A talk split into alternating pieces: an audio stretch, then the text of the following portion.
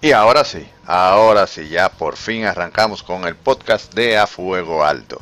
Este podcast va a estar disponible en todas las plataformas eh, principales de, de podcast, como son Spotify, Google Podcast y todo eso. En el primer capítulo vamos a tratar sobre carnes y para hablar de eso tengo un invitado súper, súper, súper especial. Lo primero que voy a decir y voy a contar es cómo lo conocí. Eh, ustedes saben, algunos de ustedes saben, si no lo saben, pues se lo digo. Yo hago anualmente una competencia de hamburguesas eh, aquí en República Dominicana. Y un suplidor de carne pues me dijo que había una persona interesada en conversar conmigo y que esa persona era un científico de la carne, que había estudiado ciencia de carne o meat science. En serio, yo no sabía que eso existía y le dije, pues nada, comunícalo, dale mi dato y vamos arriba, vamos a ver qué es lo que quiere el hombre. Y el hombre en verdad es, eh, estudió en Estados Unidos Mid Science. Tengo aquí como invitado el primer capítulo al señor Abraham Paniagua, de la cuenta All Things Grilling. ¿Cómo tú estás, Abraham? Gracias, Miguel, por la invitación. Un placer estar contigo en el podcast. La verdad que sí. Disfrutamos pues, mucho aquella vez que compartimos. Sí, sí, tú me contaste que tú eras podcaster antes. Sí, yo antes tenía un podcast. Bueno, era más un programa de radio que lo, volvimos podcast, pero eh, ahora mismo es diferente, ha avanzado mucho y la gente está aprovechando esta situación donde las personas quieren algo que escuchar, tú sabes. Pero era de, comida, de... No, no, no, de comida no. No, era de otra cosa, otro tema. Mira, aquí tengo en tu resumen, Abraham Paniagua, que tú estabas estudiando eh, o estudiaste teología. Cuéntame de eso, para después caer, para después caer en lo de la carne. Tú eres o eras eh, estudiante de teología. Cuéntame de ahí, de ahí para allá. Correcto, yo hice una licenciatura y dos maestrías en teología. Una parte aquí en República Dominicana y la otra entonces me mudé a Carolina del Norte, Estados Unidos, donde estaba pues, conocido como un estado sureño. Entonces la pasión mía ya de carnes, pues mi, familia siempre ha sido de comida. Yo simplemente la llevé allá y mientras estudiaba comencé a, extender un poquito más el hobby de la parrilla. Ese era, esos fueron nuestros estudios. Nosotros al terminar por un tema de, de visado y trabajo, entonces decidimos volver a República Dominicana. Ok, entonces tú te preparaste por allá, después que estudiaste, eh, te preparaste en, en, qué es eso de ciencia de carne, qué es lo que, eh, abarca eso de ciencia de carne. Son científicos de verdad, de, carne, o sea, como lo de la NASA, pero en carne. Los que daban clases, sí. ¿En serio? Eh, sí. Doctorado y todo full. Correcto, sí. Tú tienes mucho... en carne. Sí.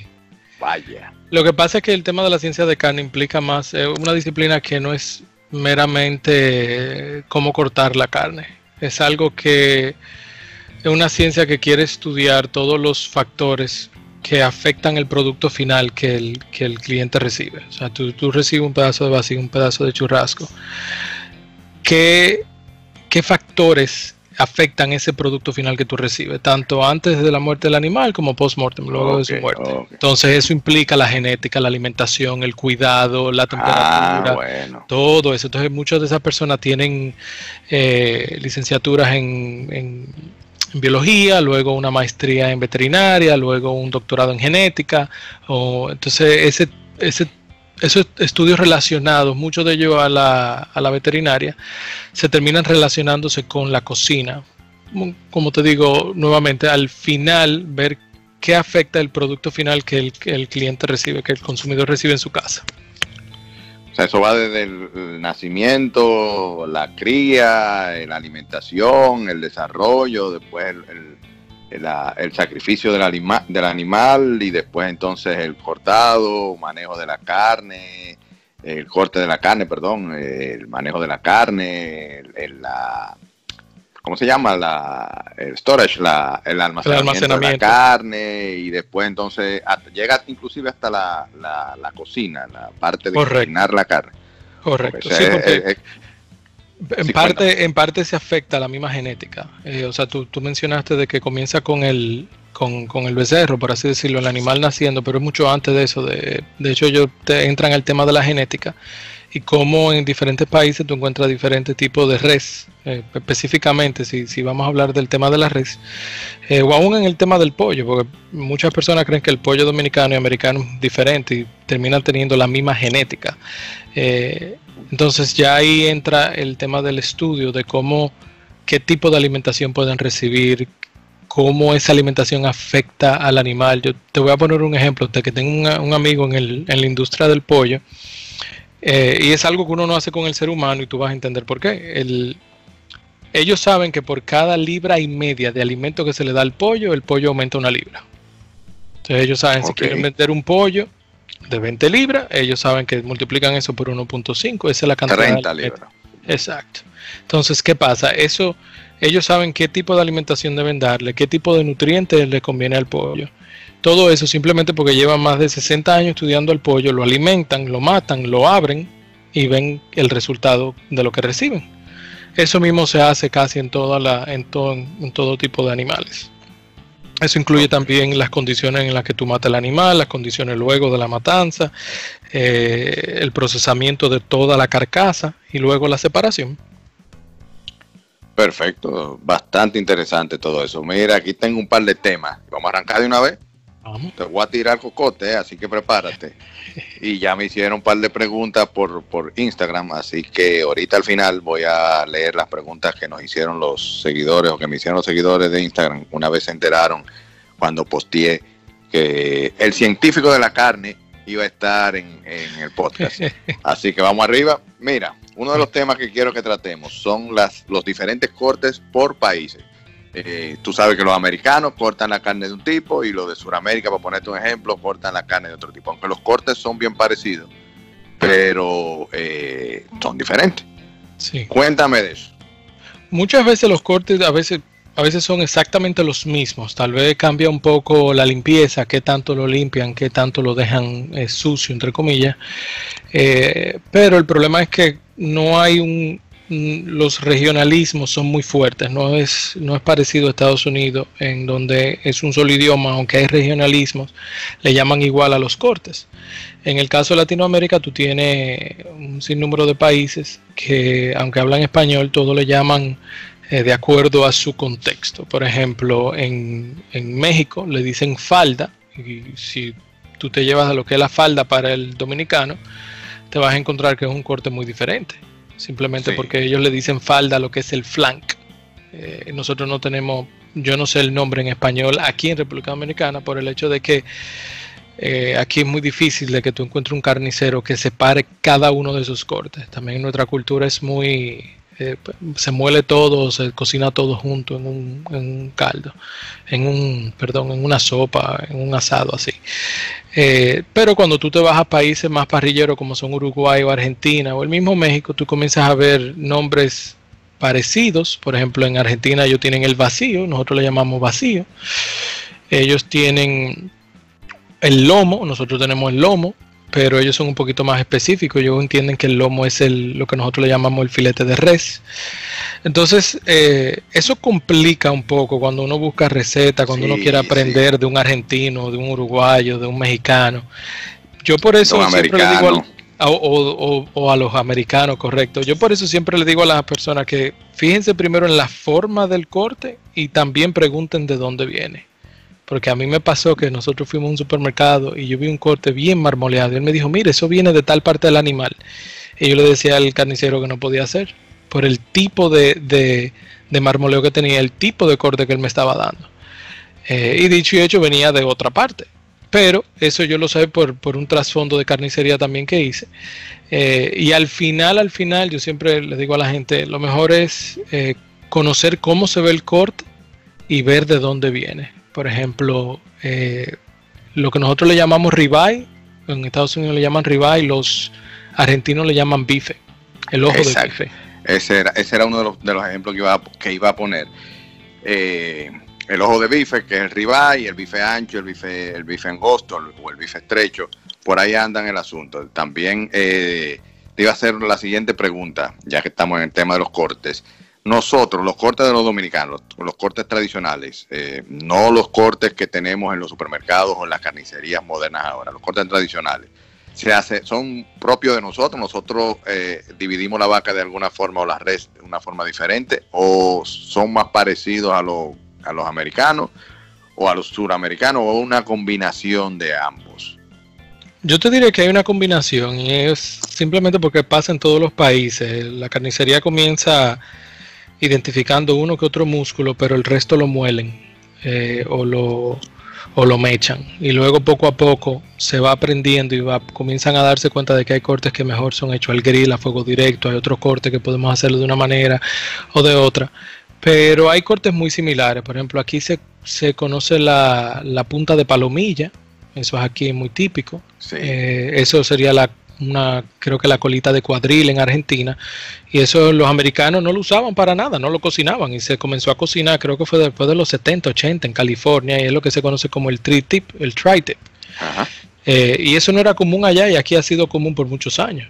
Eh, lo que es por ejemplo la picaña de, de, los de los, eh, de los de los argentinos de los brasileños y de los de los mismos suramericanos se ha vuelto popular en estos años bueno, años, estamos hablando de quizá un par de décadas, pero más para atrás los americanos no le miraban la, no miraban la picaña por, nada del mundo. No, para nada. Sin embargo, y sin embargo, en, en, en, Brasil es un corte eh, que no falta un rodicio.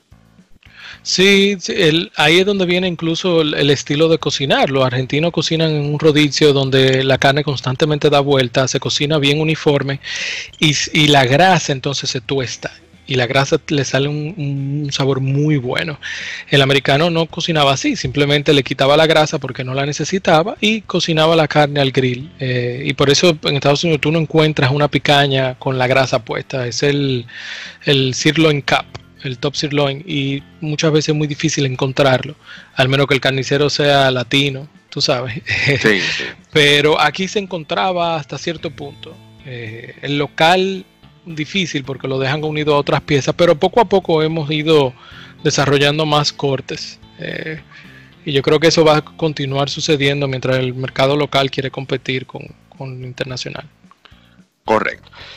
Bueno, ya dividimos la vaca, ¿verdad?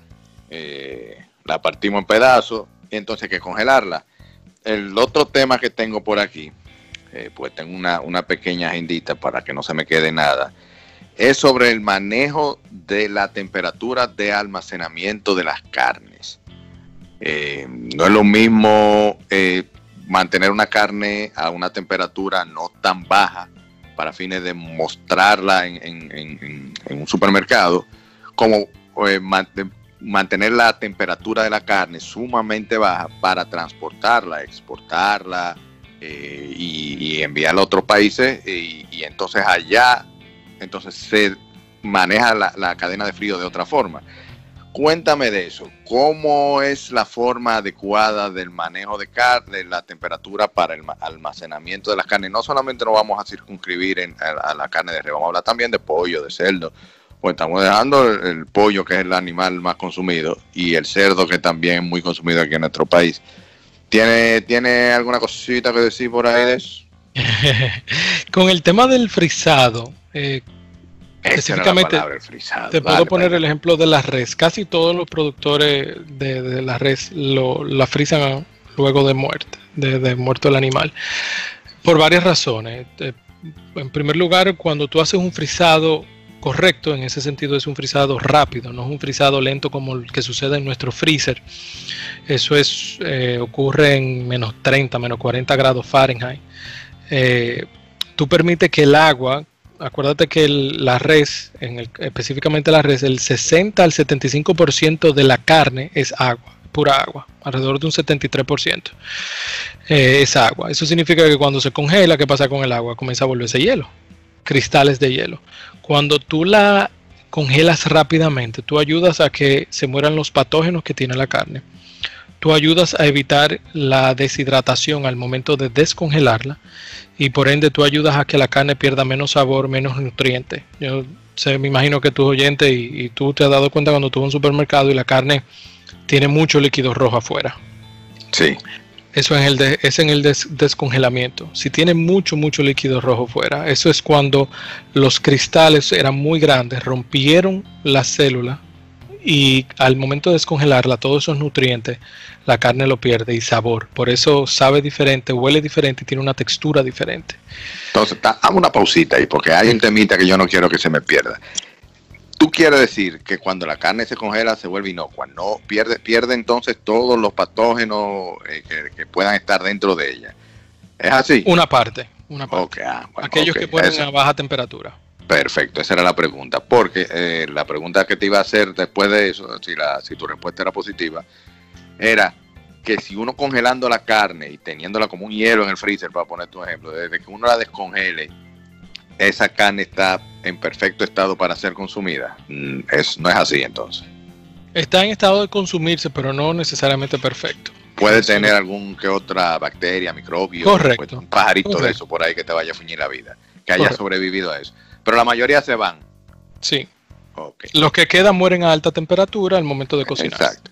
Pero por ejemplo, si tú vas a cocinar, eh, si tú vas a comer un tatar o vas a comer un, un, un carpaccio, ¿la carne para eso se congela antes o es preferible congelarla antes o se puede consumir fresca así, acabadita de, de sacar de, del animal?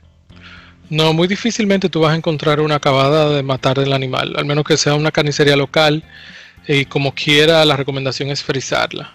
Eh, es la recomendación principal que por lo menos en Estados Unidos se tiene con la FDA eh, y la USDA, que son dos organizaciones que rigen ese tema de la, de la comida. Eh, o sea que yo nunca, yo nunca me comería una carne fresca, fresca, sin, sin recibir un, congelamiento en ese sentido. Pues cuando viene una carne cruda como el tartar. Ok. Mira, y hablando de eso, ya pasé a hacer conexión. Tú tienes tu carne congelada en el freezer. Y, si quiere, y si quiere vamos entonces a dividirlo en este caso ya por, por eh, animal. ¿Cuál es la forma correcta de descongelar los diferentes tipos de carne? O si hay una sola forma, pues tú me lo dices ahora. Yo voy a cocinar carne y tengo en mi freezer un filete o una pechuga de pollo. ¿Cómo debo descongelar eso? Cuéntame. Yo te diría que hay un método. Un solo Uno solo. Tú puedes hacerlo de diferente manera, pero el recomendado y el que mejor eh, resultados da es uno para todas las carnes. Y este es congelar en el refrigerador o la nevera. Exacto, va. de ponerlo debajo. Es, el único inconveniente de eso es el tiempo. El tiempo. El tiempo. Si tú te levantaste en la mañana y dijiste quiero comer carne ahorita dentro de tres horas, no te va a dar. Eso tú tienes que planificarte. Y ok, mañana o, dentro de dos días hay carne congelada que en el freezer, eh, digo, en, el refrigerador debajo te pueden durar dos días fácilmente para, para descongelarse. Entonces, ¿tú no recomiendas o no es recomendable el microondas? No, el microondas tristemente es uno de los peores métodos porque comienza a cocinar la carne automáticamente. Eh, luego del refrigerador, yo te diría que la otra opción es dejar la carne a la intemperie, pero ahí tú corres el riesgo de patógenos y bacterias que se le puedan pegar. Y, la otra plástica en metida en agua. Correcto, esa sería la otra. Esa sería la otra. Pero agua caliente. No, agua a temperatura ambiente y simplemente cambiarla cada 30, 40 minutos para, para, ayudar a que se descongele más rápido. No es la mejor manera, el problema es que cuando tú descongelas de esa manera, eh, tú aceleras el proceso de descongelación y tú corres el riesgo de perder más, de deshidratar la carne más. Entonces, si tú perdías, por ponerte un ejemplo, yo no tengo el número a mano, yo tengo un documento, pero si tú perdías un 10 a un 12% por descongelarla en el, en el refrigerador, eh, tú puedes perder un 15 a un 20 en, en, agua. Si tú la metes en el microondas, tú puedes perder un 30 a un 40. Entonces, tú puedes hacerlo de esa manera, pero resulta que no es la mejor manera. Perfecto. Y ahora se me ocurre una pregunta. ¿Tú podrías, tú que sabes de cocinar carne, descongelar una carne en una máquina de subir? Hay personas que lo hacen, sí es posible, pero no te viene la implicación de que tú no puedes, no, no la sazonaste antes de. Si, si, por ejemplo ya tú la tenías porcionada, sellada al vacío y la tiraste dentro del subí, tú puedes hacerlo porque la comienzas a cocinar. Simplemente la carne va a durar un poco más de tiempo cocinando. Si, si duraba 45 minutos, puede que te dure dos horas. Pero no la sazonaste antes de. Déjame explicar ahí para que quizás no sabe lo, para que quizás no sabe lo que es el subí. Es un método de cocción en donde la carne se introducen una funda de plástico, eh, se le hace un vacío, se provoca un vacío, la carne sazonada, como bien tú dijiste, y se introduce esa funda ya eh, succionada en, vacío en una recipiente con agua a una temperatura controlada. Y eso se cuece eh, durante un largo tiempo, lo que hace que la carne se, se, cocine como, como han de imaginarse, pues a, fuego lento. Eso, digo, a, temperatura baja y de forma lenta. Y eso hace que, entre muchas otras cosas, pues mantenga una mucha o una muy buena jugosidad adentro. Muchos después de ahí, pues entonces la sacan y la, y la sellan y obtienen una, un corte de carne bien, bien jugoso y bien tierno. ¿Es así, profesor? ¿Científico? Sí. Ok. No estoy tan mal yo, no estoy tan mal. Bueno, ya la congelamos, bueno, tú dices que la forma correcta de congelar un corte de carne, sea cual sea, es poniéndola en la nevera. Tú la sacas del freezer y la pones debajo en la nevera. Entonces vamos a hablar de las temperaturas de cocción tanto del cerdo, del pollo, de la res, del cordero. Cuéntame, ahí, hay uno, ahí va a haber una discusión. Tú vas a ver porque es que eh, eh, lo último, la último que se está estilando en, los últimos años y pocos meses es la cocción de cerdo, no tan a, tan término bien cocido. Ya se está dejando, dependiendo del tipo de cerdo, medio rosadito, vamos a decir un poquito más para allá de tres cuartos, no llegando a tres cuartos quizás a medio. Bueno, pues dale para allá, tú eres que sabe de eso. Háblame de las temperaturas de cocción de la res, el cerdo y el pollo. la, el tema de la, de la, temperatura de cocción, hay unas recomendaciones que algunas organizaciones dan, tanto en Estados Unidos como en Europa, y es tomando en cuenta a la temperatura que las bacterias que tienen esas carnes mueren de manera instantánea. Por ejemplo, en el pollo, la salmonela muere de manera instantánea a los 165 grados Fahrenheit. Simplemente eh, me permiten, voy a hacer el cálculo aquí en Celsius para que lo tengan a mano. Eso significa que la carne debe llegar alrededor de 73 a 74 grados Celsius de, temperatura interna. La salmonela muere automática. Pero ¿qué sucede? Ese es el pollo. Ese es el pollo. Como si le dieran dos fiebres de, gente a 70 y pico. Exacto. Pero ¿qué sucede? Cuando llega a 165 el pollo está bien cocido. Eso implica que si era una pechuga o filete de pollo, una pechuga de pollo, eh, ya está sobrecocinada y está seca. Tristemente es como aquí le gusta a las personas. Sí. Eso implica que ha botado todo, ha botado una gran cantidad de nutrientes, ha botado sus jugos, ha botado el agua, ha perdido todo, todo lo que hacía que esa pechuga de pollo fuera buena. Un y por Exacto, y por eso siempre se le hace mucha salsa y mucho menjurje para que quede bueno. Entonces, tú no te quieres comer el pollo término medio porque la salmonela está viva y para morir la salmonela a término medio dura tiene que durar más de 10 minutos a esa temperatura, que es una de las ventajas del subit. El subit, como tú cocinas la carne en alrededor de 45 minutos a una hora, eh, si tú la pones a 145 grados Fahrenheit, que son 62 grados Celsius, tú puedes estar seguro que la salmonela se va a morir luego de unos 7, 8 minutos. Ok. Entonces, eh, ¿qué recomendación yo siempre le doy a la gente? Yo le digo, mira, tú puedes cocinarlo tres cuartos, lo mismo con el cerdo, alrededor de 150 grados Fahrenheit, 65, 66 grados Celsius, y la salmonela muere alrededor de 1 o 2 minutos. Eso simplemente el momento que tú sacas la carne del sartén, pones la mesa y sirve la carne, ya eso hace rato se murió. Es lo típico y lo normal. Pero esa recomendación no te la van a dar las organizaciones porque corren riesgo de ser demandadas. Eh, yo, sin embargo, en mi casa lo hago así. En el caso del cerdo específicamente, tú estás hablando del tema de principalmente de la triquina, el riesgo de sufrir de triquinosis.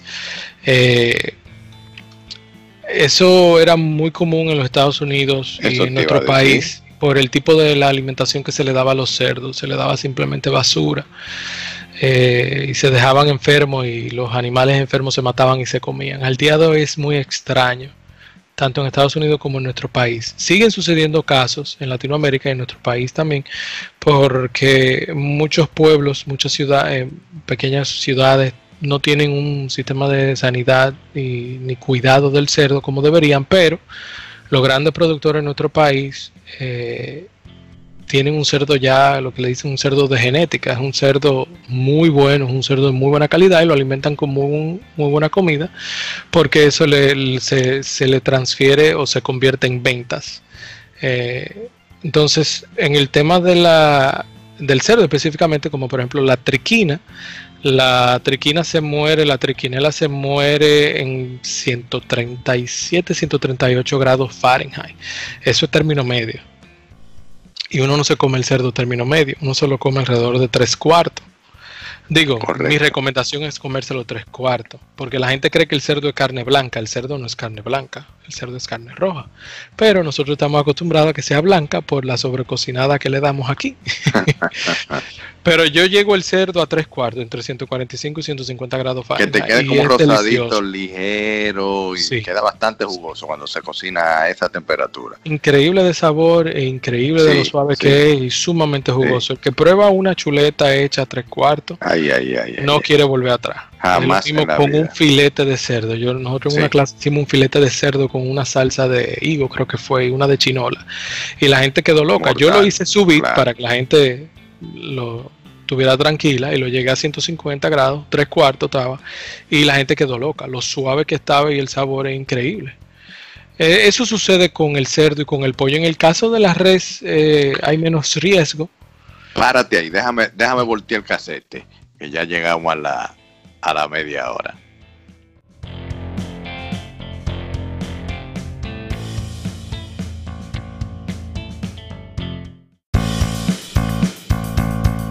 ya volteé el casete, este es de, 90 minutos, un Maxel de 90 minutos que, tengo. Tengo dos más por si acaso, tú ves. Eh, así que vamos arriba con las redes, con las redes, oye, que con las redes, con las redes. Eh, es, es, ahí hay unos temitas complicados porque la gente, bueno, dale para allá y después, después eh, discutimos eso. Cuéntame.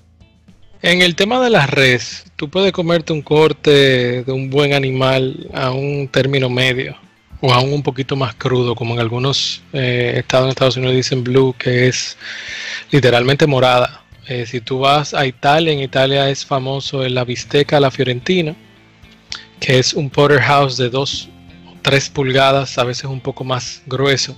Y esas personas simplemente lo cocinan vuelta y vuelta, lo sellan y adentro está morada. Se la comen sin ningún riesgo de enfermedades.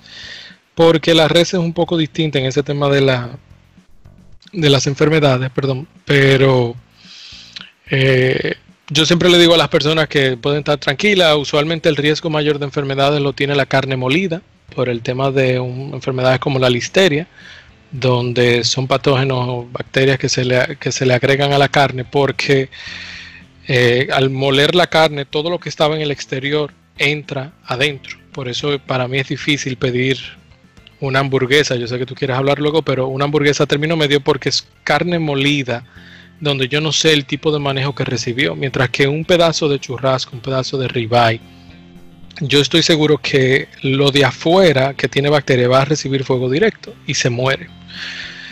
Y muere a temperaturas bajas muchos de ellos. Y los que mueren a una temperatura un poco más alta, dígase cuando la carne está a término medio, le toma alrededor de uno o dos minutos en morirse. Y yo no me como la carne acabada de sacar del sartén simplemente por el hecho de que está muy caliente eh, y no puedo comérmela, ¿tú entiendes? Correcto. O sea que ya en su naturaleza, ya, eh, la, o sea, por, por así decirlo, por la forma de cocción y por el tipo de corte, ya no, tú no tienes un riesgo de bacteria o de intoxicación de alimento. Pero cuéntame de las, no sé si tienes ese dato por ahí de a mano, los vamos a hablar solamente de tres términos de cocción de, de la res. Bien cocido, guácala. Tres cuartos y término medio. ¿Cuáles son las temperaturas internas a las que debe llegar en cada tipo de cocción? Término medio es un alrededor de 57 grados Celsius o 135 grados Fahrenheit. Ok. Estos son cortes, eh, son bien jugosos, la carne tiende a tener un color un poco rojizo. Eh, y a botar mucha sangre, ¿verdad? que bote sangre, no te rías. No, no. Dale, explica, no, no, no bota sangre porque el animal se desangró al momento de la muerte. Eso rojo es mioglobina, es una proteína que posee la carne que transporta el oxígeno y tiene un color rojizo y al momento que tú calientas la carne se mezcla con el, con el líquido, el agua que ya la carne tenía y por eso se ve roja cuando sale, pero no es sangre. Ok, pero espérate, dame, un puntico ahí, porque esto es bueno que para aclarar ese asunto a la gente que, compra carne.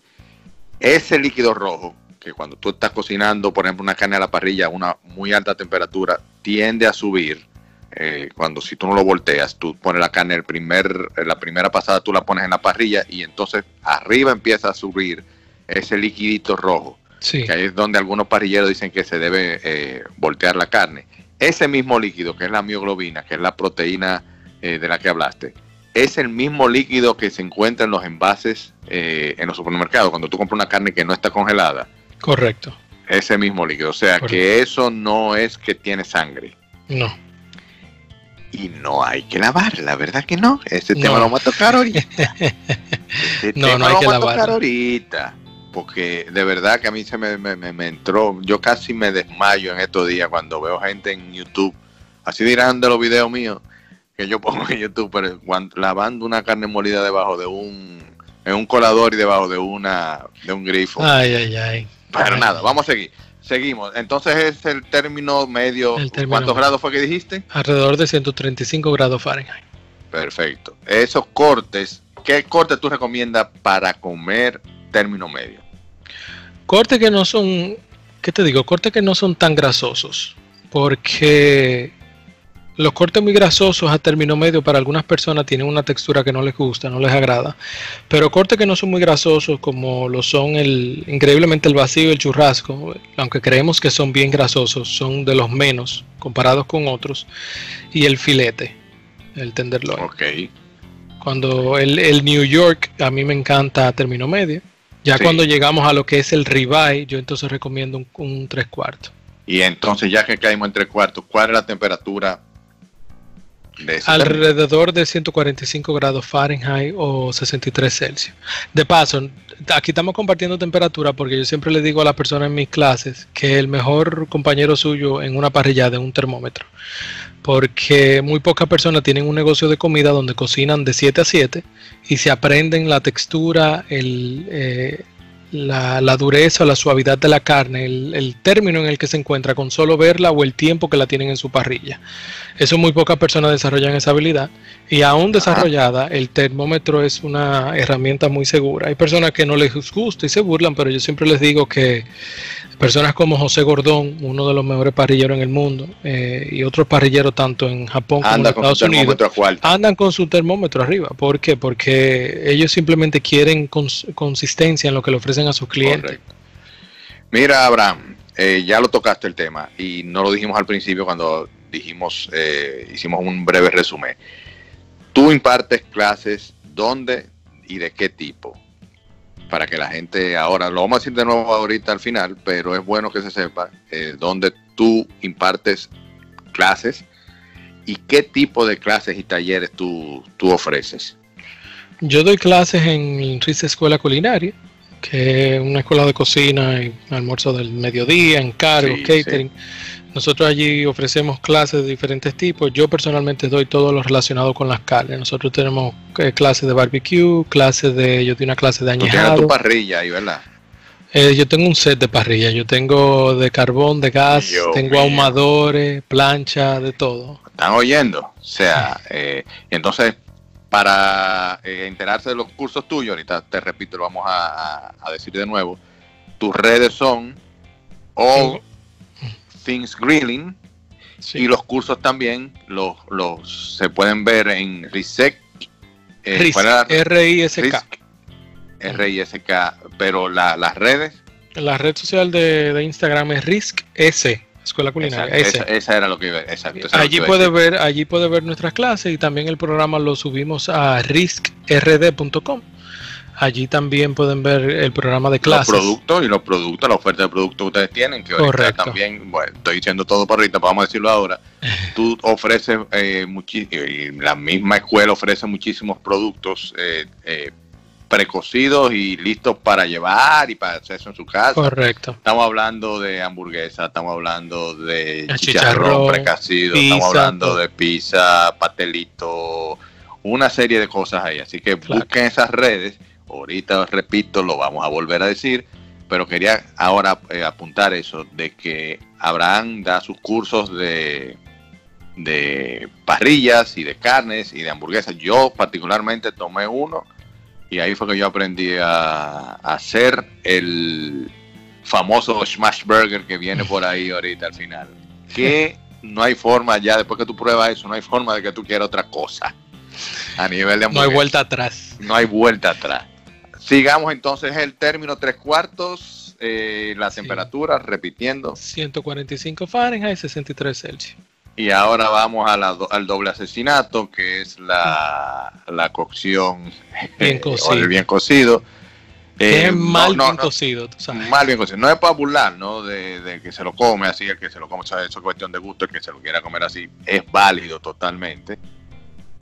Pero eh, no va a poder disfrutar de, de las cualidades de un buen corte no va a poder disfrutar del sabor real de un buen corte, lo que se va a estar comiendo es una carne eh, prácticamente seca, una carne sin jugosidad, eh, dura inclusive hasta para cortar.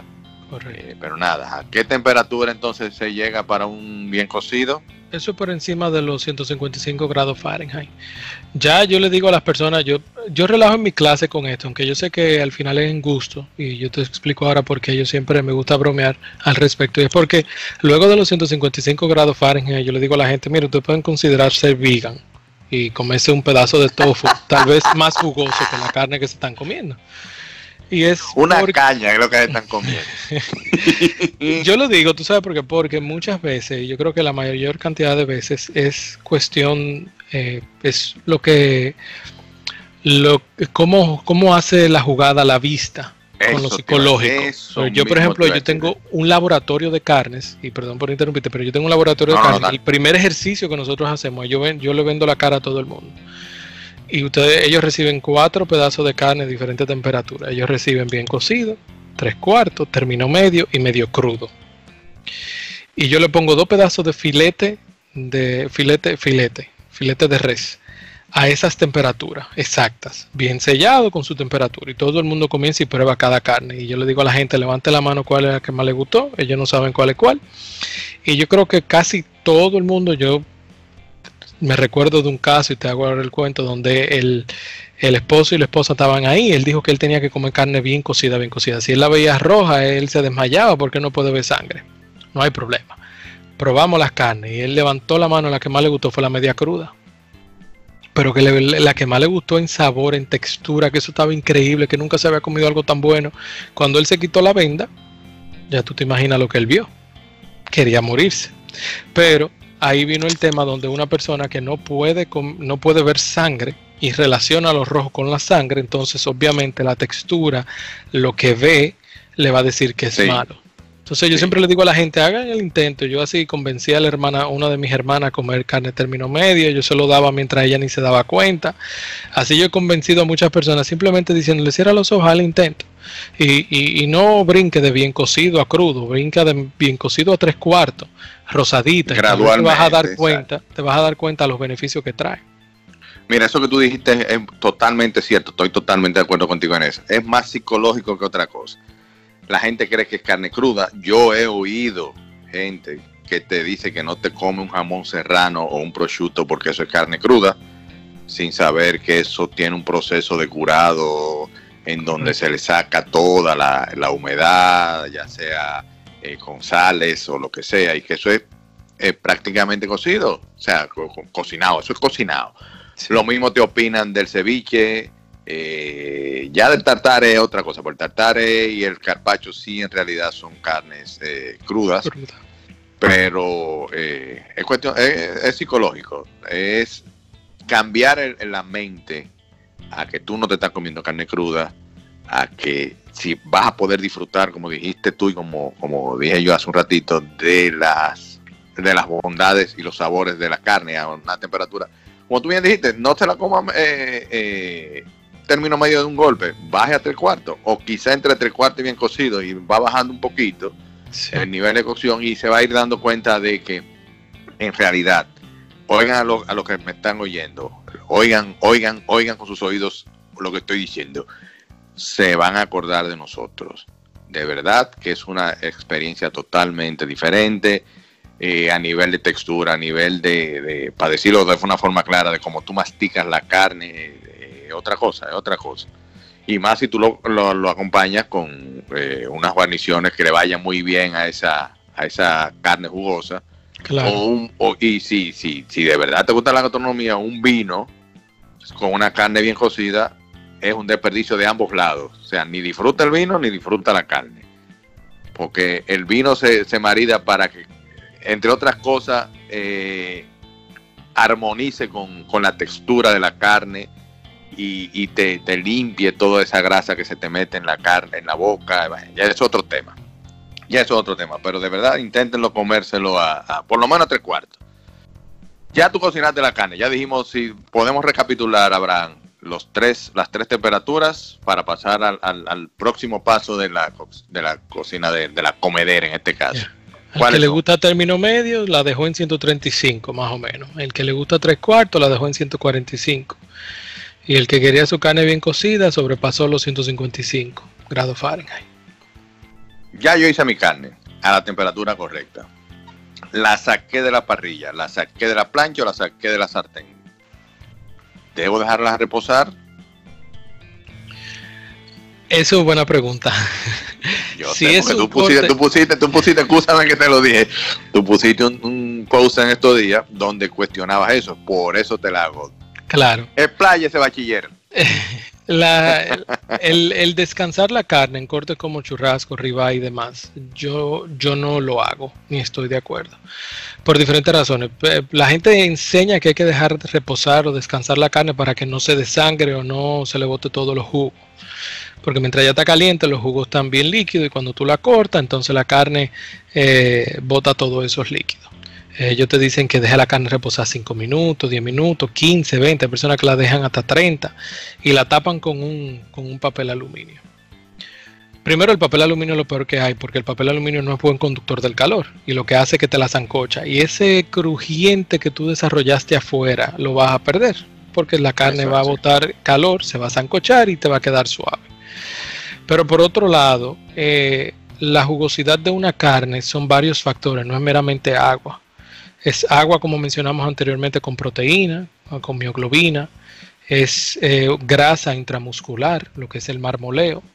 Es el tejido conectivo que se vuelve colágeno y se derrite. Eh, y es en parte también la saliva que nosotros producimos al momento de ver y oler el alimento. Entonces, que mi carne pierda, ahora mismo. que, mi, que mi carne pierda y yo te, puedo dar ahora unos números, pero que mi carne pierda un 5 o un 10% de líquido, de peso, por yo cortarla luego de cocinarla y no dejarla reposar 10 minutos, no me representa casi nada en lo que es el, el, corte, en la jugosidad de la carne, porque hay un sinnúmero de otros factores que me, que me hacen que la carne sea jugosa, como yo mencionaba anteriormente. Entonces, ¿qué sucede?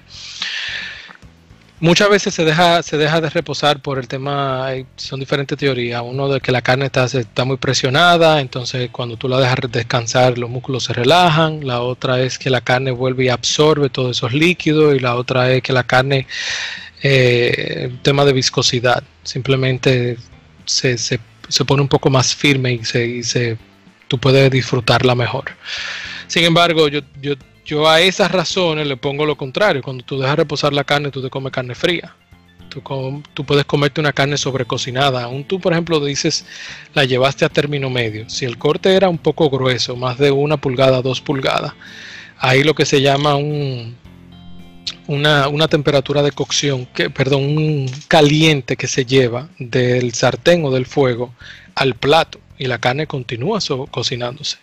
Correcto. Eh, la, lo que hace que la carne sea tan jugosa, que quieren preservar esos jugos, en parte es la grasa. Cuando la grasa vuelve a temperatura ambiente, se pone cerosa, que es lo que sucede cuando tú habitas plato lleno de churrasco, con jugo y el churrasco, y a los 15 minutos ya el plato, ¿cómo se pone? Se comienza a ponerse medio blanco, como si fuera cera o cenizo. Entonces, ¿qué pasa? Eso le sucede a la carne dentro, cuando tú la dejas reposar. Sí, inclusive si una carne fría para ponerlo en el, en, el, extremo más extremo, eh, una carne de nevera es cuando tú la masticas, tú sientes como la arenosidad, esas, el término que tú usaste es el correcto, ceroso en la lengua, o sea, es como si fuera una, tú te estás comiendo un pedazo de vela, para ponerlo de una forma. Correcto. Por eso al final tú te das cuenta entonces que el reposo enfría la carne, suaviza el crust, la corteza que tú le sacaste, o si tiene piel, suaviza la piel. Tú puedes sobrecalentar el centro. Tú puedes de hecho hasta afectar las especias y la hierba que tú le echaste. Eh, sí. Y te, y te puede afectar el impacto que tú tienes con la percepción de lo que es jugoso. Eh, pero eso yo siempre lo acompaño de, varias cosas. Hay personas que hacen experimentos. Tú puedes encontrar una persona como un chef como Heston Blumenthal, eh, uno como Kenji López o un doctor eh, Blonder, yo cogí clase con él, donde ellos haciendo diferentes experimentos, cuando dejan reposar una carne y, no la dejan reposar, y todos se dan cuenta que pierden simplemente entre un 5 y un 10% de, de su peso ya sea en grasa o en, líquido, lo más seguro en agua principalmente. Cuando, cuando tú pierdes un 5 o un 10%, no se, no se nota esa diferencia. No se, tú no te vas a comer una carne seca porque se desangró, entre comillas. Pero al final, cuando hay personas que tienen esa posición muy fuerte de que hay que dejarla reposar, yo siempre le digo, la otra opción es dejarla reposar y antes de servirla, a lo que Kenji le llama un fat flash, simplemente calienta aceite bien caliente y se lo tira a la carne por arriba para que la carne entonces se sienta caliente aunque adentro esté reposada. Es el mejor de los dos mundos. Yo no lo hago, pero es el mejor de los dos mundos. Tú te comes la carne entonces, tú particularmente, te comes la carne acabadita de sacar de la parrilla, te la pones en la madera de corte, la corta y, te la, y le metes el diente. Correcto. Cuando yo hago parrillada con los amigos míos, parrillada con mi con es para de una vez, para seguida. Nosotros servimos todos los cortes en una tabla. Yo comienzo a cortar y automáticamente las personas se sirven. Obviamente hay un reposo eh, no intencionado y es que yo la saco de la, de la parrilla, la coloco en la tabla y yo estoy esperando otra carne. En eso pasa, qué sé yo, 30 segundos, un minuto. La voy poniendo todas y cuando la corto, de, de sacarla de la parrilla a llevarla a la mesa, pasaron 3 minutos pero la carne sigue caliente. Correcto. Y, el punto que te iba a tocar es, por ejemplo, los restaurantes eh, no te ponen la carne a reposar, o sea, hay inclusive que te la llevan eh, echando humo. Y, en los eh, restaurantes parrilleros, pues te la llevan en esas pequeñas parillitas con un poquito de carbón debajo y te la llevan ya así mismo y tú la agarras de ahí mismo, te la sirven en el plato, si no te la puedes comer porque está caliente, pues eso es otra cosa. Pero, por ejemplo, los restaurantes argentinos así es que la, la, procesan. Y hay un temita también, ahí hablando de la, ya la parte final de la cocción de la carne, que es el reverse searing o el sellado inverso. inverso. Cuéntanos de eso. ¿Qué es el reverse searing y si de verdad funciona y es mejor que el searing normal? Ok, para la, cocción tradicional es nosotros sellar la carne y luego cocinarla. Si es gruesa, a fuego lento. Eso es lo que se hace usualmente. Hay personas que si, es muy gruesa, la sellan para que, entre comillas, se sellen los jugos y luego la ponemos en el horno o la cocinamos a temperatura baja o la cocinamos lentamente. Eh, pero siempre se busca sellar primero. Ese es el método tradicional. Tradicional, exactamente. El, reverse sear es básicamente un sellado inverso. ¿Qué significa eso? Yo quiero cocinar la carne lentamente primero y sellarla al final. Increíblemente, el resultado de, hacerlo de esa manera es que la carne se cocina más uniforme, el sellado es mejor, en mi opinión es mucho mejor, y la carne tiende a quedar más tierna. E increíblemente, en contra de la lógica de la mayoría de los parrilleros y de lo que se enseña en la calle, la carne pierde menos jugo. Porque sellar la carne no sella un jugo. Si tú sellas una carne y la dejas en el fuego, tú como dijiste ahorita, eh, bien, como bien dijiste ahorita, tú comienzas a ver el líquido rojo salir por arriba. Entonces no importó que tú la sellaras, la carne como quiera puede perder jugos. Eh, pero esa temperatura fuerte, ese choque de temperatura fuerte al inicio, eh, tiene como resultado que la carne pierde más jugo que si tú la sellas inverso, si tú la sellas al final. ¿Te, te gusta entonces el, river searing para, para... Para casi todos los cortes. Sí. De corte Excepto el churrasco que se, cocina, se cocina muy rápido. Mira, eh, ya dijiste entonces que River Searing de verdad es, eh, funciona y que es una forma más adecuada de obtener mejor jugosidad y mejor terneza en la, en la carne. Ahorita tocamos un tema, no quiero que se me, que se me pase, y es sobre el subí. Tú has eh, manejado de forma, eh, ¿cómo te digo? O sea, ya experimentada el, el subí, o sea, tú eres un verdugo en subí. tú sabes que no es, no, es, no es ser un verdugo, es simplemente el método de enseñanza que a mí me dieron en Estados Unidos, a mí me encantó, era de experimentación. Y cuando el Subit salió y se comenzó a popularizar a nivel eh, de consumidor alrededor del año 2000 por ahí, en mi casa mi mamá fue una de las primeras en comprar, yo creo que en el país, por, por su afán de siempre aprender cosas nuevas. Pero no había mucho conocimiento de cómo funcionaba el subit ni cómo cocinar mejor. Y de hecho las personas te decían, pon el filete, pon el aceite, pon la hierba, pon el vino y todo el mundo lo cocinaba así. Pero personas que se pusieron a hacer muchos experimentos comenzaron a darse cuenta de errores en eso y uno simplemente los, los vuelve a hacer esos experimentos y aprende de ahí. Y eso, eh, por eso el subit ahora es tan avanzado. Al final, tú mencionabas el subit de una cocción donde la carne se pone en, empacada al vacío en agua.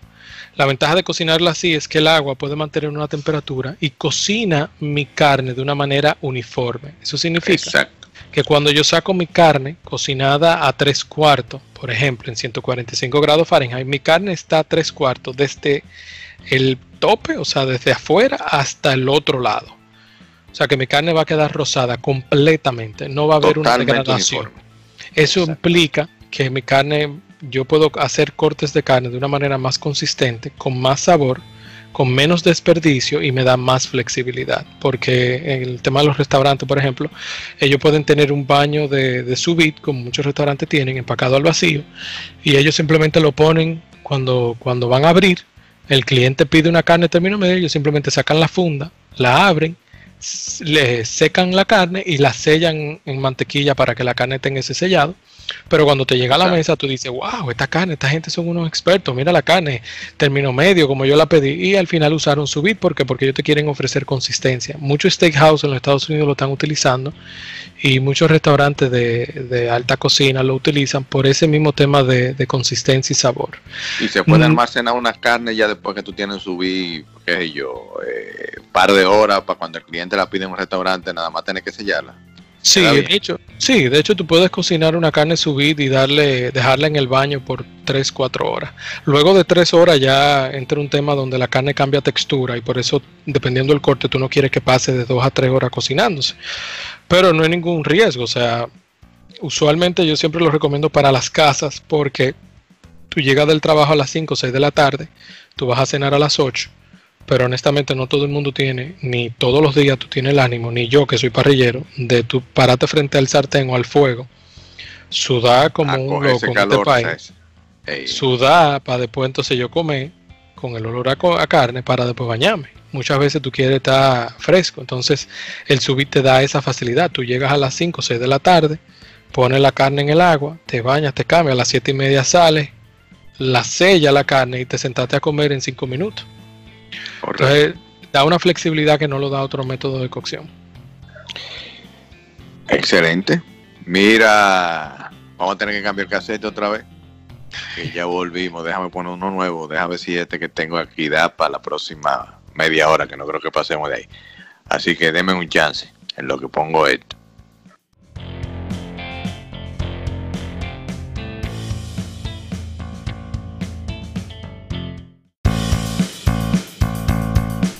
Casete nuevo, tema nuevo. Tú eres un experto o estudiaste o, no sé qué, te, especializaste también dentro, de tus cosas en el ahumado, ¿correcto? Sí. El ahumado es muy, muy eh, norteamericano. Ni los suramericanos lo usan así como lo usan los, los gringos, ni para Europa se usa el ahumado. Se puede usar, pero los gringos son los que le han dado le han dado su, su importancia al ahumado, diferentes tipos de madera, diferentes tipos de ahumadores y todo eso. Tú, una de tus especialidades también es el ahumado. Y una de las preguntas que yo te tengo es, tenemos una serie de maderas, eh, tú la vas a mencionar ahora, y hay maderas dominicanas también, maderas tradicionales para ahumar, eh, mezquite, eh, hickory, después tú la vas a mencionar todas, pero hay maderas dominicanas también que se pueden usar para ahumar. Dale, Abraham. En el tema, el ahumado básicamente donde tú cocinas a fuego lento las diferentes carnes y tú utilizas la madera tanto como puede ser como, como método de calor, como el fuego, o eh, aparte del carbón, utilizar la madera para otorgar color, olor y sabor. Tú, Correcto. dependiendo del tipo de madera, tú puedes otorgar diferentes olores y sabores, pero no es que te va a ofrecer un 60% del sabor de la carne, simplemente yo te diría entre un 20 y un 25% de lo que le, otorga la carne entre olor y sabor. Eh, las maderas tradicionales en los Estados Unidos son, como tú mencionabas, el hickory, o se conoce como el nogal, el, el aliso, que es el alder, y luego ya vienen otro tipo de madera como el pecan, el, mesquite. La mesquite, eh, el mezquite, sí. Entonces, ¿qué sucede? El, eh, ya ahí entonces viene el tema de también los que son más frutales y más suaves, que son como las, el cerezo, la ciruela, el nuez, el melocotón. Entonces son el, la, la el manzano, son tipos de, maderas que son más aromáticas y otorgan diferentes eh, propiedades. Entonces cuando tú comes un corte de res, por ejemplo, un, un brisket, que es un pecho, tú no le das una madera, tú no le pones una madera suave ni una madera frutal, porque la res es muy fuerte en sabor. Tú necesitas una madera fuerte que la, la acompañe. Entonces, en ese caso, tú pones un roble, tú pones un pecan o tú pones un nogal. Eh, tú puedes poner acacia. En nuestro país se consigue acacia. Eh, tú puedes ponerla también. Tiene, tiene una ventaja sobre la mezquita y es que la es menos amarga, menos fuerte que la mezquita, pero es igual de bueno. O sea que la acacia es muy buena. Sí, la usan mucho en, los eh, hornos de leña de, pizza. La usan la acacia. La acacia otorga muy buen olor y muy buen sabor. En ese caso, ya, pero cuando tú lo contrastas con el pavo, el pollo, el pescado o el cerdo, ya entonces tú puedes mezclar la madera fuerte con maderas frutales. En nuestro país tú tienes lo que es la guayaba y tú tienes lo que es la. Wow, acabo de borrar la. El guava. no. La, no, la guava no. La. No, no, no. Eso es. Eucalipto. Eh... No, la, la chinola la, madera de chinola. Eh, personas que la, tengo personas que la han utilizado y dan buen sabor. Tú puedes inventar, yo lo que siempre le digo a las personas que tengan cuidado algunas maderas suaves que tienden a desprender eh, toxinas. Por ejemplo, lo que es el cedro español. El cedro español tiene un aceite que es tóxico para el ser humano y también el polvillo que bota es tóxico para nosotros porque te corta los alveolos pulmonales. Entonces no se puede utilizar, no se puede utilizar para quemar madera. ¿Y aquí se consigue ese cedro? Se consigue, pero el, uso principal es para los closets o para los humidores ah, de cigarro, porque ese aceite mata el, escarabajo del cigarro. Ay, mira, yo tengo eh, de eso para mi cigarro aquí, ya yo sé que no lo puedo usar para pa ahumar carne. No puedo ahumar. Lo mismo con la guava, la guava la guava también tiene un, eh, es muy agria, muy amarga, perdón, y un olor muy fuerte, invasivo y yo creo que hasta dañino. No he investigado tanto, pero yo no la usaría. De hecho, me, quedó un resto, y te estoy diciendo más pequeño que el dedo meñique en uno de mis, en mis parrillas de, carbón. Y puse un ribeye, no te puedo decir el, el amargo tan fuerte que fue, sí, horrible. Y la guava se usa mucho para encender eh, fuego en anafes y todo eso.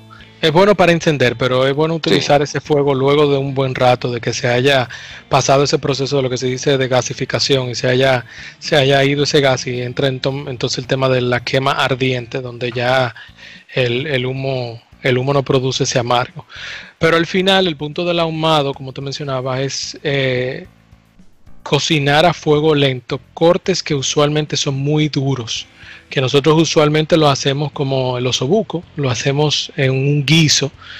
Si el osobuco tú lo haces como un churrasco, el osobuco es muy duro. ¿Por qué? Porque tiene mucho tejido conectivo, mucha grasa. Eh, sin embargo, ese tejido conectivo cocinado a fuego lento y si tú di, yo te diría hasta ahumado, ese tejido conectivo se vuelve colágeno y la carne entonces se, se mecha, se desbarata hasta con una cuchara.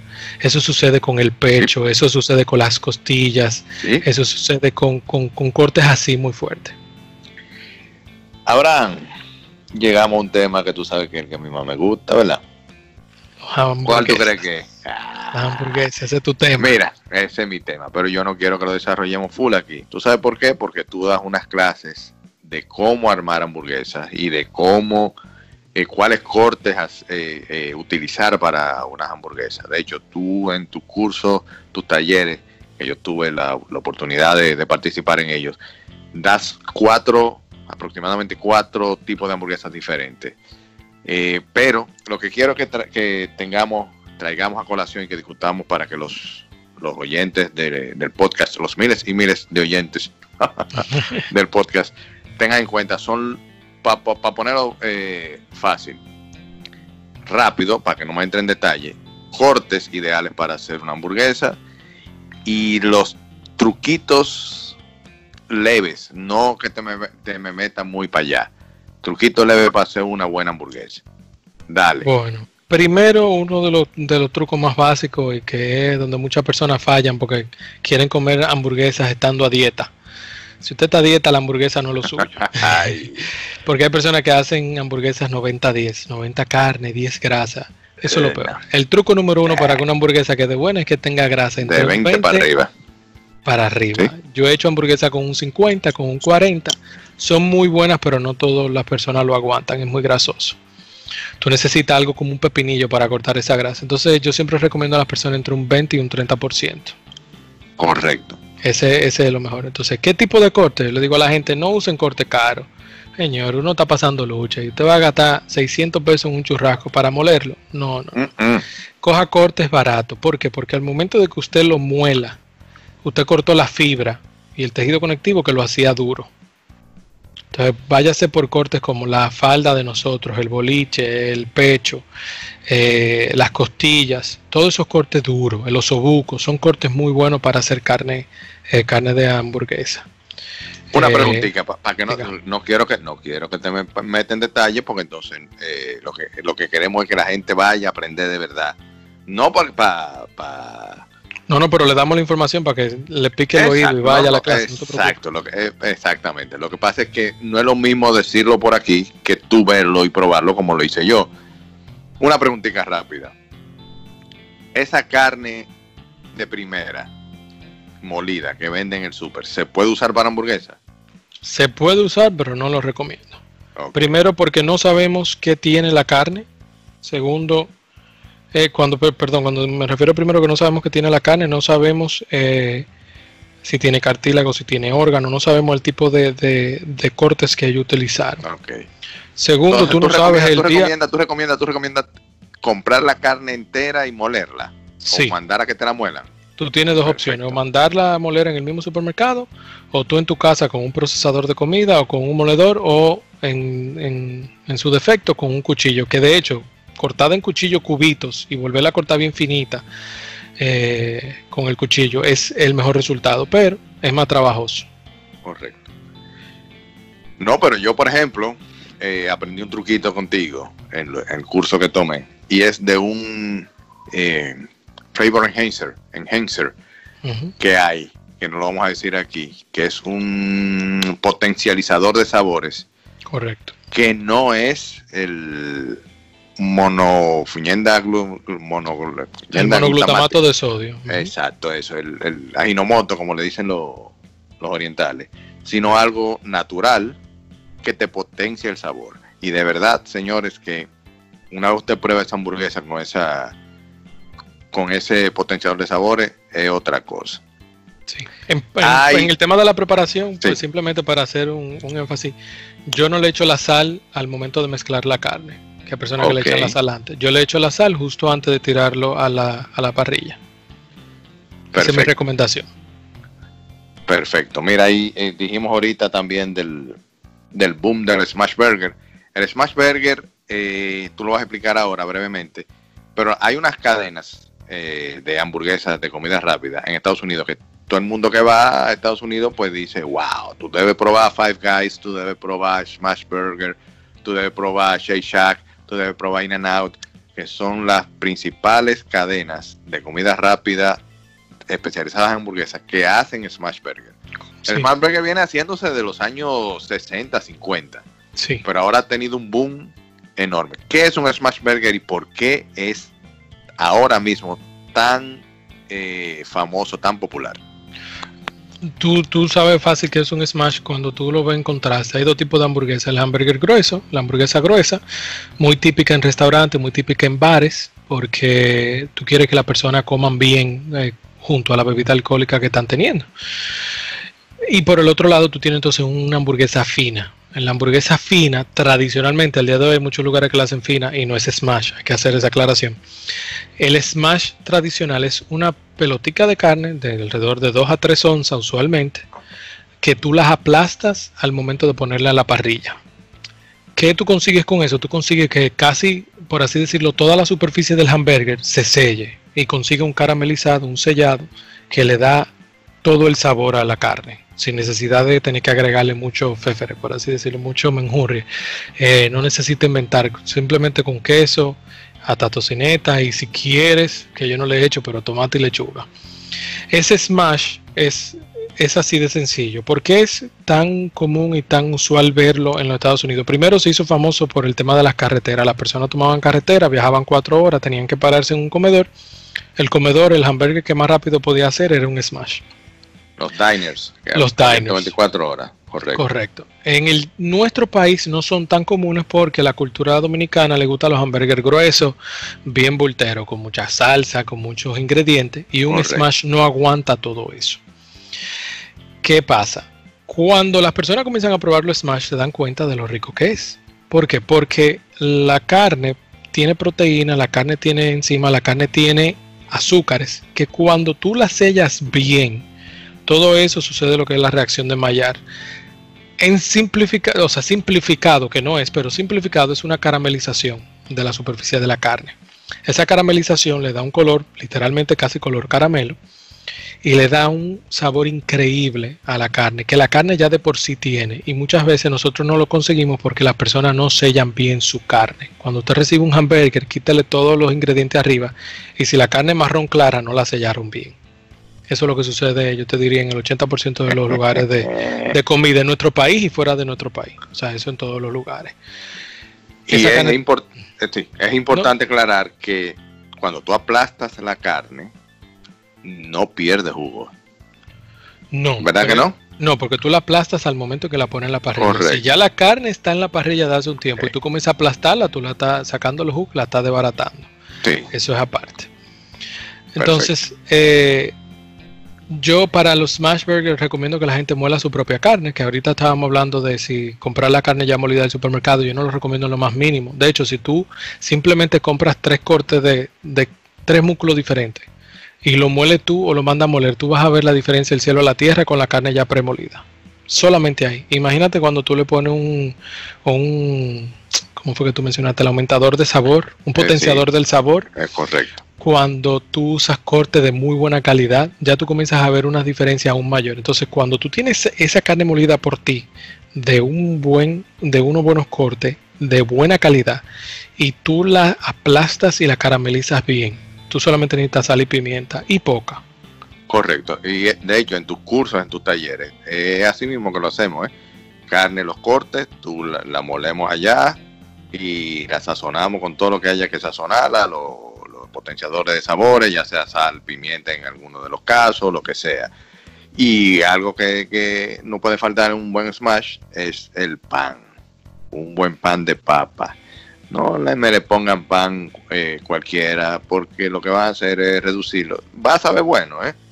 Para, el paladar eh, poco entrenado y, no, y nos excusan los oyentes, va a saber bueno, pero no es lo mismo un buen pan de papa tostadito con un chin de mantequilla y después puesto en la, eh, eh, la carne arriba de eso. Los dos mejores son el pan de papa y el pan pretzel. Eh, perdón, el pan de papa y el pan brioche, porque son panes suaves. Cuando tú pones un pan pretzel, el pan pretzel es más duro. Al momento de tú morderlo, en lo que tú rompes con tus dientes el pan pretzel, ya tú desbarataste el pan, la carne. Entonces yo no lo recomiendo para un smash. Un brioche y uno de papa son los mejores. Correcto. Mira, ya hablamos del boom del smash burger. Eh, al principio mencionamos de este de esta vorágine que se ha armado en las redes con varias personas, cocineros, eh, que de verdad, al igual que yo, hemos quedado sorprendidos al ver que hay personas que lavan la carne. Vamos a empezar a hablar de eso porque no es solamente una cuestión de costumbre, ya estamos hablando de una cuestión de salubridad y de poner en peligro la salud del que vaya a comerse la carne que es lavada. ¿Por qué no se lava ninguno? Óiganme bien, ningún tipo de carne. si la carne usted la recibe del supermercado, no del matadero, no hay necesidad de lavarla. ¿Por qué? Porque lavarla es innecesario y hasta puede ser dañino y peligroso en ese sentido. Tú echarle agua de llave es introducir bacterias y patógenos extraños a la misma carne. Eso es lo primero. Segundo, la, la carne, los, los, las bacterias que tiene de por sí todas mueren a temperatura en la que se cocina la carne, ya sea 130, 140, 150, que es la temperatura en la que uno se come el pollo o la carne de res o el cerdo. es innecesario utilizar jabón o cloro. Vamos a hacer un alto ahí, porque eso es importante que lo sepan. Porque la principal razón por la que la gente lava las carnes es de que para quitarle eh, cualquier microbio, cualquier bacteria que tenga por ahí. Y en realidad lo que hacen es lo contrario le aportan bacterias y la que tenía la riegan en todo el lavadero. Correcto. O sea, lavarla lo que hace es empeorar el asunto. Lo que usted va a, como tú muy, bien acabas de decir, justo cuando te interrumpí, las bacterias se van a morir al momento de tu cocinarla. ¿Es así o no es así? Correcto. ¿Qué hacer con el sabor que a mucha gente no le gusta, por ejemplo, del pollo? o, de la carne molida, que hay gente que dice que huele a, cebo, que huele a, a, viejo. ¿Qué se hace en ese caso? Muchas veces es porque la carne es vieja realmente, o la carne ya ha entrado en un proceso de descomposición. Por eso yo le digo a mis estudiantes que compren carne que no tenga mucho líquido rojo, porque eso te indica que no tiene mucho tiempo en la nevera. Ha sido mejor preservada o tiene poco tiempo en el que se empacó. Si huele mal, y que sea lo más roja posible, que no sea ni marrón ni gris. Correcto. El tema de marrón y gris. Escúchame, escúchame, escúchame que, que vuelvo y te interrumpa, porque es que de verdad que es un tema apasionante. Hay muchos supermercados irresponsables que lo que hacen es reempacar el asunto. Te ponen una carne que por regla te dice que se va a vencer dentro de dos días, la gente no la compra, la sacan del envase, ya ha botado todo su líquido rojo, como tú dices, está eh, menos roja de la cuenta la empacan de nuevo y le ponen otra fecha de vencimiento, tres días más para adelante. Pero ya el color cambió. El líquido rojo que tú acabas de decir que lo botó, ya ellos agarraron y se lo quitaron. Y el que no sabe comprar carne, pues la ve sin líquido rojo, pero verdosa, para ponerlo de una forma, y se la lleva. Y cuando llega a su casa que la destapa, esa fuñenda huele a demonio. Exacto. Si la carne de res huele mal, está dañada. Correcto. La nariz es un buen indicador en la carne hay muchas cosas que la nariz no es buen indicador porque, por ejemplo, un queso que huele a eh, que huele bien, peo, Ajá, eh, no, no está dañado, es un queso, es un queso fermentado. Esa es la fermentación. Pero una carne que huele dañada, está lo más seguro está dañada. Lo más seguro está dañada, sí. Entonces, eh, simplemente comprar una mejor carne, con mejor calidad o mejor preservada, tú te ahorras la necesidad de lavarla, no hay necesidad. Y de hecho, cuando las personas lavan la carne de la carne molida es peor porque introducen las bacterias donde antes no había. Eh, porque si tú por lo menos lavas un ribeye por afuera, no le entraste la bacteria adentro, pero la molida le entraste la bacteria adentro. Sabrá Dios lo que tiene la, la bacteria, las bacterias que tiene el agua de la llave. Y aparte de eso, tú comienzas a limpiarla de los nutrientes. Una persona me comentaba que limpiaba su, carne molida y la carne terminaba blanca. Entonces después, para darle color y sabor, tenía que echar pasta de tomate, salsa de soya. Salsa china, salsa eh, Ajá, para eh, darle color. Yo le dije, al intento, no lo lave. Y después me escribió para atrás y me dijo, wow, quedó totalmente diferente. No tuve necesidad de echarle nada y quedó buenísimo.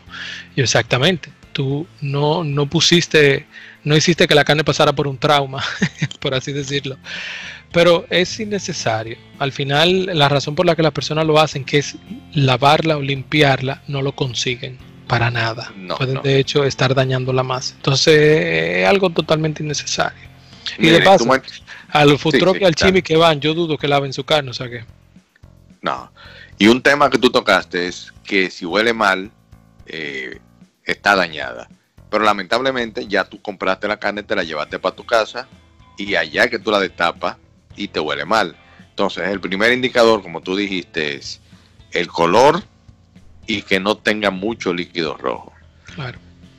Señores, si no, si no cumple con esos requisitos, olvídese de eso. No hay que comprar la carne en ese momento. Entiendo yo, a menos que usted esté demasiado necesitado o tenga una urgencia de comprar un tipo de carne, pero no, no arriesgue su salud por eso. Vaya a otro supermercado. O es más, oigan, lo que ustedes pueden hacer, todos los supermercados lo hacen. Pidan que le muelan una carne y que se la traigan. Los supermercados lo hacen.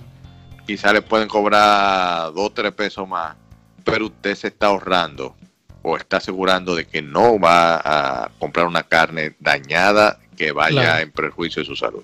Puede preguntar cuándo se empacó. Si la abre en la casa y huele mal, yo me he devuelto a supermercado, buenos supermercados o supermercados regulares, yo me he devuelto y le digo, mira, ah, huele. Yo lo hago porque, porque al final uno no puede jugar con su salud. Eh, y también viene el tema de que si tú la compraste buena y se dañó en tu refrigerador, tiene que tener cuidado. O sea, el cerdo crudo, el pollo crudo no deben pasar de dos días en la nevera. La res aguanta un poco más, dependiendo cómo se preserva, pero yo no la, no la recomiendo dejar de cuatro a cinco días en la nevera. Excelente dato. O sea, si ustedes cogen un cerdo y lo tiene ahí abajo, no puede pasar de dos días. Consúmalo antes de dos días. Si, lo descongela como lo dijimos al principio del, del podcast, del podcast que, que tú lo bajes y allá abajo de la nevera pues se descongele. No lo dejes más de dos días blandito, o sea, descongelado. Bueno, yo creo que hemos tocado todos los temas, Abraham. Aquí tengo unas cuantas preguntas que nos hicieron de vía Instagram. ¿Soporta que te la haga? Claro, vamos a terminar con ella. Bien, Sael Miller nos pregunta, ¿la carne se sazona antes, durante o después de la parrilla? Es una preguntaza. Tú puedes sazonarla cuando tú quieras. Mi recomendación es sazonarla o justo antes de cocinarla o hasta un día antes. Porque cuando tú sazonas la carne, eh, por, por así decirlo, cuatro horas antes, la sal saca líquido de la carne y luego vuelve y entra. La carne lo reabsorbe. La sal es el único sazón, por así decirlo, que va a entrar y sazonar tu carne dentro. ¿Qué pasa? Si tú se la echas a las 4 y vas a cocinar la carne a las 8, la carne por afuera va a estar muy húmeda porque la sal todavía no ha entrado, ni el jugo. Eso significa que te va a dar más lucha sellarla y vas a eh, principalmente eso, te va a dar mucha lucha sellarla y puedes comenzar a zancochar la carne.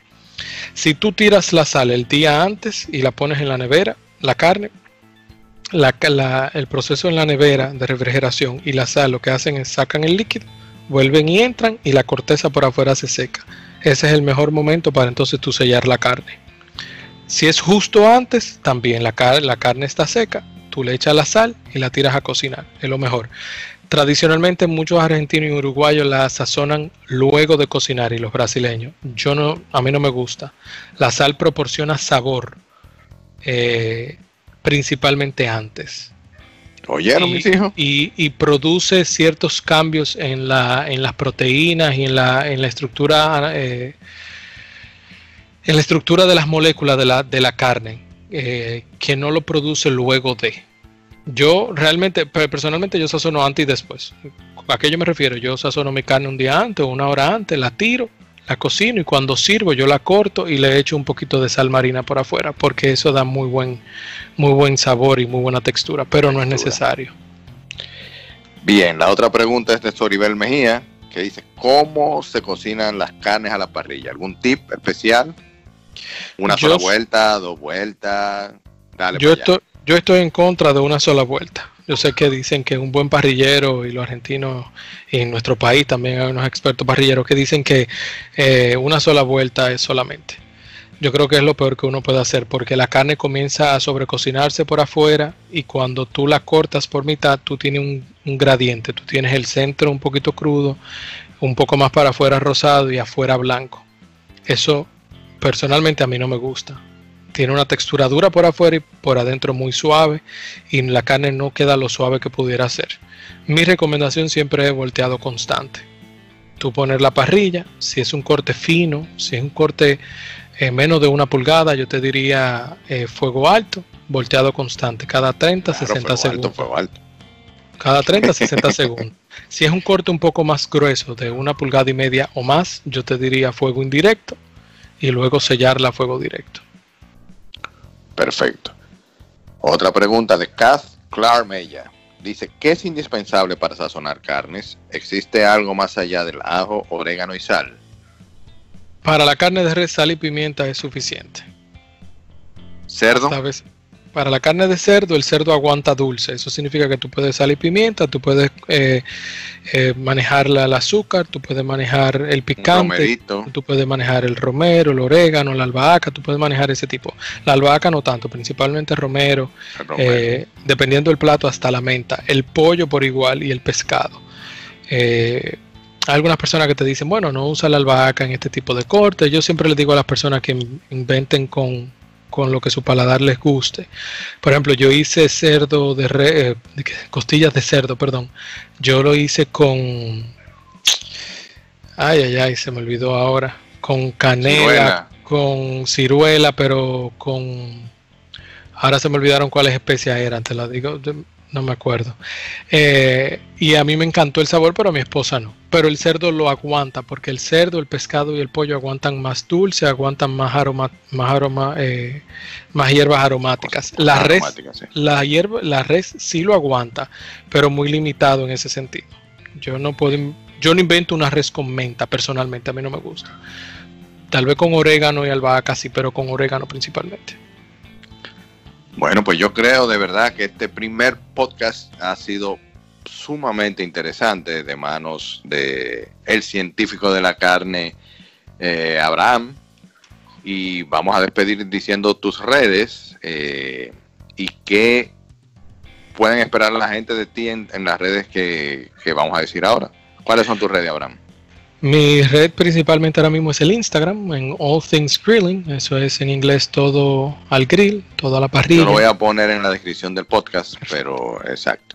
Allí nosotros subimos cocinados que hacemos, nosotros subimos eh, muchas veces actividades que nos contratan, eventos, eh, nuestras clases, eh, post informativos, simplemente para enseñar a las personas cómo cocinar o hacer diferentes tipos de cosas. Eh, hasta ahí llegamos. Queremos eh, incursionar en videos y más para ayudar a las personas a cocinar diferentes recetas. Y algo que tú estás haciendo en, durante esta pandemia, hoy estamos, eh, esto se supone que no debe hacerse en un podcast, pero lo voy a hacer por razones obvias. Hoy estamos a 14 de mayo del 2020, estamos en plena pandemia, y tú estás haciendo unos platters con comida, eh, con cortes ahumados, eh, brisket, de pulled pork, eh, eh, sides, o sea, acompañantes, guarniciones y todo eso. Como esto se supone que debe salir en los próximos dos o tres días, bueno, pues di qué tú haces con eso, cómo se pueden la gente enterar y qué tiene cada platter de esos que tú estás elaborando. Nosotros estamos ofreciendo, como tú mencionas, una bandeja de carnes hecha al, al barbecue al, grill. Algunas ahumadas, otras, bueno, ahora mismo todas ahumadas.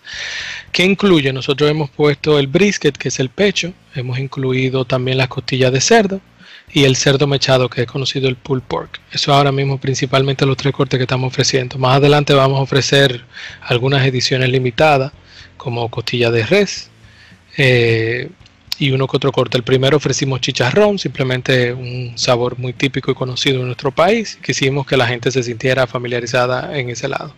Como acompañamiento tenemos un puré de yuca, tenemos pan, incluimos tortillas con una salsa de barbecue y una salsa eh, con unas cebollas encurtidas, que se conoce como pickle onions, que van muy bien con, oh, con la grasa y la carne, la carne ahumada. Eso nosotros lo estamos ofreciendo varias veces al mes, no te digo todos los sábados, porque por ejemplo este sábado no lo vamos a ofrecer, eh, Dios mediante el de arriba sí, simplemente por el tema de una rotación de carnes y disponibilidad. Eh, entonces nosotros vendemos un, plato para dos, una caja para dos personas.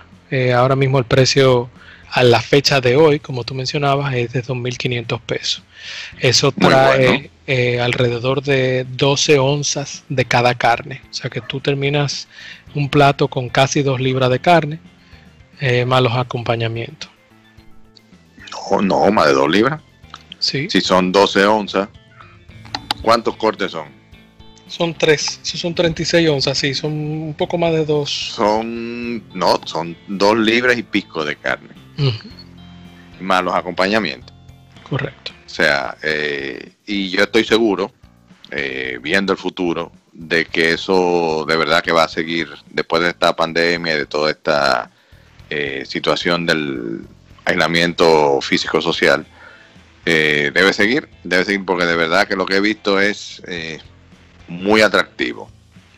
Ese es nuestro deseo, sí. Sí, sí, sí, viniendo de un experto como tú, pues yo que he probado tu comida, puedo decir que de verdad eh, hay conocimiento y hay dedicación ahí atrás. Bueno, pues Abraham, muchísimas gracias por, por este primer capítulo del podcast. De verdad que ha sido bien interesante. Yo te dije a ti, lo que pasa es que somos dos apasionados. Yo te dije a ti que no quería pasar de 20 a 30 minutos. Ya llevamos casi hora y media hablando de carne y fue cortado porque en, el cambio de casete te dije tenemos que hacerlo rápido. Claro. Y ni así, y ni así.